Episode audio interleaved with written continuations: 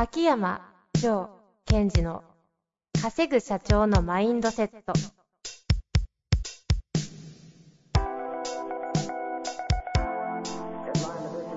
なぜ一流の経営者たちはぶつかる壁を次々と越えられるのか。そこに隠されたマインドの正体。ポッドキャスト「稼ぐ社長のマインドセット」は上場企業から中小企業まで。エグゼクティブコーチングトレーナーとして人材開発を行ってきた秋山城賢治が経営や人生で役立つマインドの本質について分かりやすく解説しますこんにちは、遠藤和樹です。秋山城賢治の稼ぐ社長のマインドセット。秋山先生、よろしくお願いいたします。はい、お願いします。最近収録前に、あの、ニヤニヤしてません？わかんないけど。なんか絶対なんかありますよね。ニヤニヤ、ニヤニヤと。ないです。何もないです。嘘の顔だ。何でしょうか？え？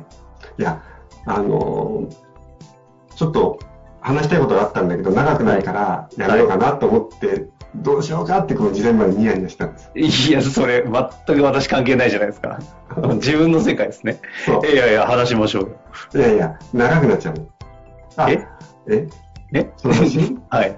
あの、映画の話をちょっとね、映画見たんですよ。はい、はい。それも、遠藤さんにこの映画を見ますって宣言をしてたから、まあ宿題みたいな形でそれをちゃんと宿題をやりましたと。いやいや、そうそう、宿題なんて、そう出した記憶ないですけど。いや、まあ今見てきますねみたいな。まあ見たら今度報告しますみたいはいはい。覚えてないですか？え収録関係ないですよね。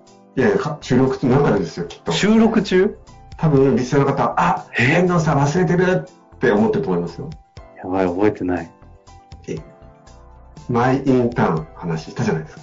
はいはいはい。デニロ。そうそう。ああ、はい、太陽公園でねで。すよ。ああ、はいはいはい。すっごいいい映画っていうか、いろんなことが教えてくれる映画で、はいはい。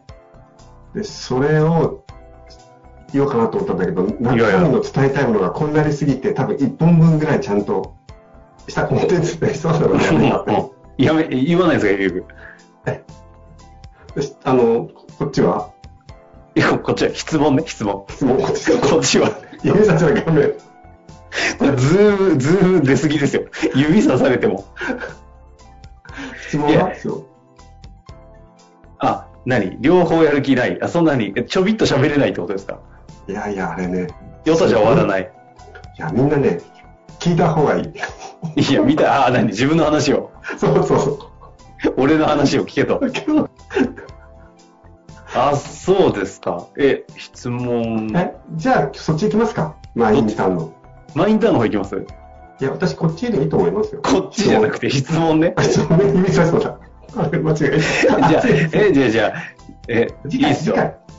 えじゃあ、マインターンの話は次回。はい。でも、一本撮りしましょうか。え一本撮りできる自信あるんですか？一本どうやってるんですか？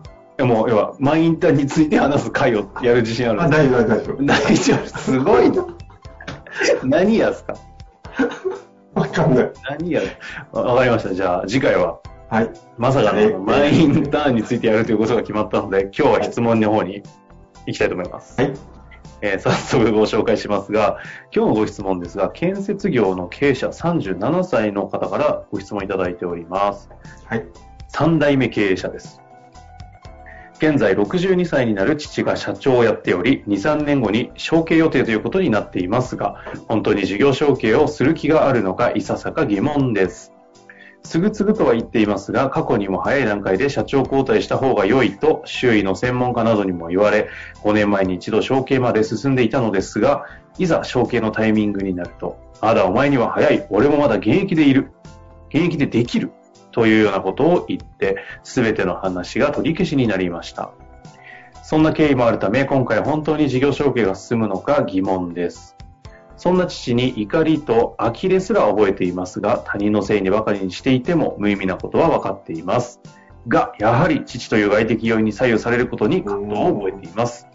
多くの事業承継のサポートをされてきた秋山先生から見ると、このようなケースはあるあるかと思いますが、マインド的にはどのように対応していけばよいでしょうか。よろしくご教示ください。はい。あの、さすがいいですね、この質問は。というのは、その事業事業承継を見たときに、最終的に一番ネックというか、あの見ていかなくちゃいけないのは、やっぱマインドなんですよね。というのというのは、あの事業承継って何かというと、承継した後、その承継した方がどのようなマインドで事業を展開するかっていうところが、結局業績には一番大きく関わってきちゃう。はいはいはい。で、もう一つは、事業承継これからしていくということを考えたときも、やっぱりその、自分の中でどういうマインドを持っていくべきか、逆に言うとそれが整整えば、事業承継というのはすごいスムーズにいく。うんうんうん。というところなんですね。なるほど。まあ、なので、まあ、多くの事業承継の方、事業承継する前とか、後の方が私のところに来てくれるんですけども、はい。はい。でね、この間、映画見たんですよ。前インターンですね。な、なんすか今日？映画見たですよ。なんんか、な、なんか青木先生みたいになってるけど。いやいや、前いたんじゃない？映画を見たの。ああ、そういうことですね。はい。ここで前いたんじゃなかったら自分でもびっくりですよ。はい。で、そのタイトルが、えっ、と、創造と神秘のサグラダ・ファミリアっていう。はいはいは最近ね、ガウディに凝ってるんですよ。い。結構知ってます。で、なんでガウディかっていうと、調べてったら、あの人って、サグラダ・ファミリアを作った時の2代目の建築家だったんですね。そうですね。一昨日ぐらい、秋山先生が熱く語ってるんで知りましたけど。で、なおかつ、えっ、と、2026年完成に向けて頑張ってるんですけども、彼が亡くなってから100年間あの事業が続いてるんですよ。うんうん。これを一つの100年企業、事業、企業、まあ事業、100年事業って見た場合、すごい勉強になるっていうか、モデルになると思ったんですね。はいはいはい。で、それで見てたときに、まあ私がいつもこう、その事業承継の方にお伝えしてるのと、同じことをある方が言ったんですけども、やっぱりそうだったのかなってことをまず紹介したいんですね。うんうん。それは多分今日の人のヒントになると思います。はい。えっと、その方はどう？これまさかマイインターンのセリフとかじゃないよね。いやいやごめんなさい、邪魔しました。お願いしま今、その、だっけ、映画の、サグラファビアの映画の話ですよ。す。あはいはいはい。この映画の中でっていう、あお願いいたします。ドキュメントみたいな話なんですけども、えその日本、あの、これ有名な方ですね、日本人の、えー、と彫刻家の方があのメンバーの一人で、主任彫刻家みたいな、外尾さん。で、その方のセリフの中ですごい印象的だったのは、ー、はいやっぱり僕はいい仕事をしたいと。はい。で、いい仕事をするためにはガウディを知らないといけないと。うんで、ガウディに近づきたいと思ったと。それで結果としてカトリックに改装したと。ほうほなるほどと、そこまであるんだと。その後がすごい。なぜなら、ガルディ、あ、ガウディが見たものを見るべきだからと。ガウディ本人を見つめるのではなく、彼の視線を追ってみよう。そう切り替えたのが転換期になりましたみたいな。うはいはいはこれなんですね。つまり今の質問の方も、お父さんを見てる。お父さんを見ちゃってるわけですよ。そうい。すると。父に対する怒りとか矛盾、時代遅れだとかっていろんなことが湧く。でも事業承継で大切なことは、じゃああなたもそれを承継して誰かに引き継ぐ時のことをイメージしてみましょうと。うんうん。その時に相手がどういう状態だったら引き継ごうと、引き継いでもいいかなと思えるかなと。それは俺のことを認めてくれたらではなくて、俺が見ようとしているものをこいつも見ようとしているとか、見てくれてるっていうと、告げるんですよ。その、初代側が、継ぐ側初代がが、渡す側が。はい。なんだけども、結局、俺が今何を見てるんだとか、どこに向かおうとしてるかっていうことを、まあ、理解できない、もしくは見ようとしない人には、それこそマインドがブロックしちゃうわけですよ。おでも、事業承継のことになると、お父さんを理解しようとか、お父さんを受け入れようとかって話になっちゃう。でそれは親子の話だから、ちょっと脇に置いといて、ー。頑張る。はいはいはい。事業を承継するということは、先代の方が父親だろうが何だろうが、その人がどういう未来を見てたか、その同じ場所に立ってみようというこのマインドがなければ、うんうん。渡せない。ですから、その、すごい大切なポイントは、お父さんを見るのではなくて、お父さんが見ようとしてたものっていうもの、見ようとしてるものを見に行くっていうことがとっても重要になってくる。ああ。これちなみにお父さんが見ようとしてたもの、まあ今ご健在ですもんね。はい62歳になる父が社長やっていると。うんあんまりなんかノウハウの話はし聞きたいわけではないですが、うんできるアプローチとしてお父さんの見ようとしているものを見るっていうのはどういうことを指すんですかね？この場合はやっぱり時間軸みたいな直線なので、目線ですから、お父さんの、お父さんの見てるものなので、その目線を立つときには何かっていうと、やっぱりストーリーを聞いていくっていうのがすごい重要なんですね。ああ。なるほど。どういうきっかけで、えー事業を始めて、どういう困難があって、そして今こうで何に向かってるかっていう時に、お父さんの話を聞いて同情するとかシンパシーではなくって、その過去の点をつないでいくと線になってくるので、こういう経緯だから、あ、今向こうを見ようとしてるんだなっていうのがなんとなく分かってくるんです。はいはいはい。で、あの、これって、えっと、ちょっと話がずれちゃうかもしれませんが、こ顧客目線ってどういうことかっていうのも一緒で、お客様の目線になりましょうですよね。だから私は、あの、鬼太郎の目玉親父じゃないけども、営業の場合はお客様目線、クライアント目線。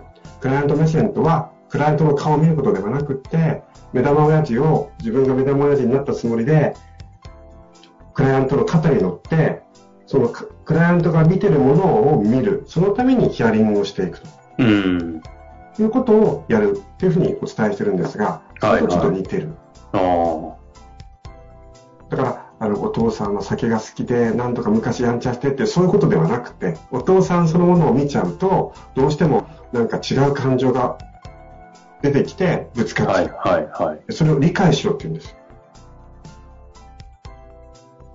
例えば生きてる時代も違うし、それから周りによっては、えっと、兄弟が何人いたかとかによっても、ちょっと違ったりするんですよ、考え方って。うんうんうんうん。お父さんは5人兄弟の3番目で事業を起こした。でも僕は長男で、えっと、弟が1人いる。やっぱりちょっと捉え方の視線が違ってくるので、うん。それを同じにしようとかはちょっと難しい。かなりもうなんか、あの、究極の回答をいただいているような気がした、しましたが、要はこのこと方がマインドとしてのアプローチとして、もうもはやマインドなのかって気もしましたが、うん、あマインドこマインド、うん、心構えとおかしいけども言葉としてはお父さんを見ずにお父さんそのものを見ずにお父さんが見てる先を見てみようという気持ちになるということですなるほど、なるほど。そのための具体的なうん方法はやっぱはいりストーリーを点々点過去から点々で聞くと直線になっていくのでどこに向かっていこうかっていうのが分かるああ、ガウディから来ましたか。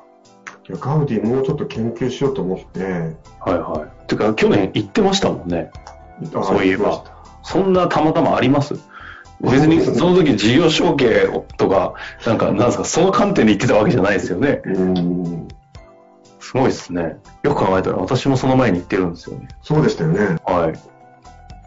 ほらなんだからか、測んないけど。なんか、承継に縁がありそうですね。うん、継ぐということみたいな。